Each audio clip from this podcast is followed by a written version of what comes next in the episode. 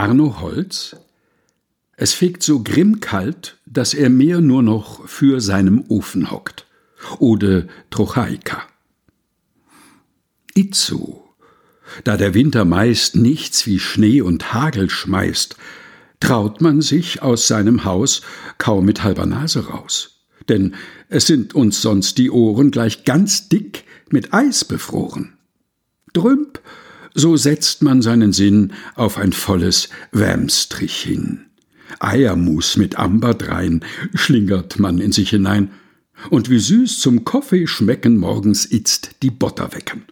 Karpen, Stintkens, Plötzkens, Hecht, alles kömmt uns eh zurecht. Schinken, Würste, Sauerkraut und was man noch sonst verdaut. Ingwergens und Zitronaten sind itzt gleichfalls wohlgeraten. Hat man dann genug gebappt, fühlt man, dass man kaum mehr jappt.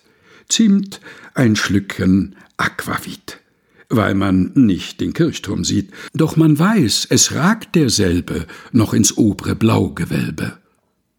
Drauf, so druckt man Dorime zärtlich auf das Kanapee, putzt ihr Schnutzken und enthüllt, was ihr Brall das Mieder füllt, denn man muss nach solchen Sachen sich ein Movementgen machen.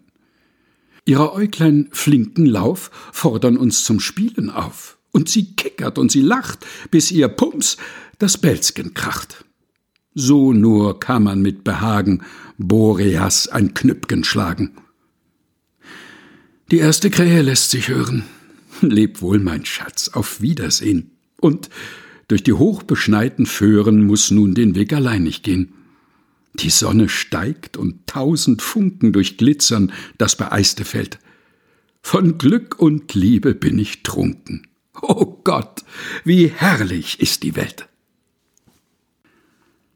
Arno Holz es fegt so grimmkalt, dass er mehr nur noch für seinem Ofen hockt. Ode Trochaika.